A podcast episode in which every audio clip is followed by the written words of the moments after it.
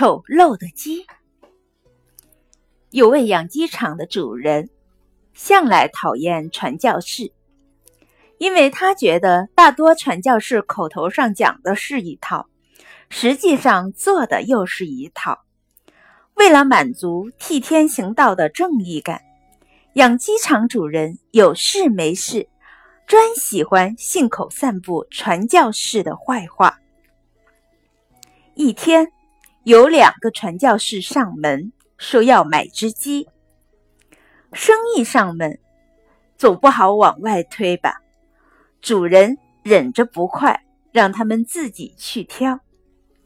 这两个家伙在养鸡场中挑了半天，却拿来一只毛掉的差不多、丑陋之极的跛脚公鸡。主人奇怪得很，便问他们为什么挑这只鸡。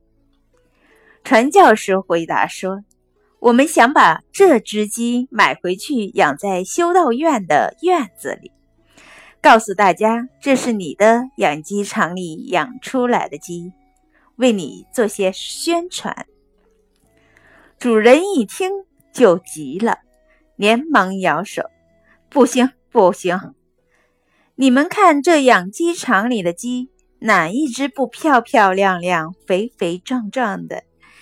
就这一只，不知道怎么搞的，一天到晚爱打架，才会弄成这个样子。你们拿它当代表，让大家以为我们的鸡全这样，对我实在太不公平了。另一位传教士笑嘻嘻地说。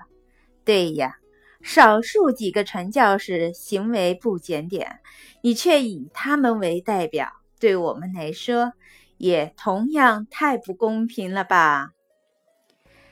养鸡场主人这才恍然大悟：我们不希望别人对自己以偏概全，那么就不要对别人以偏概全，看人对物。都尽可能全面一些，巧妙的给以其人之道，还治其人之身，也是一种大智慧。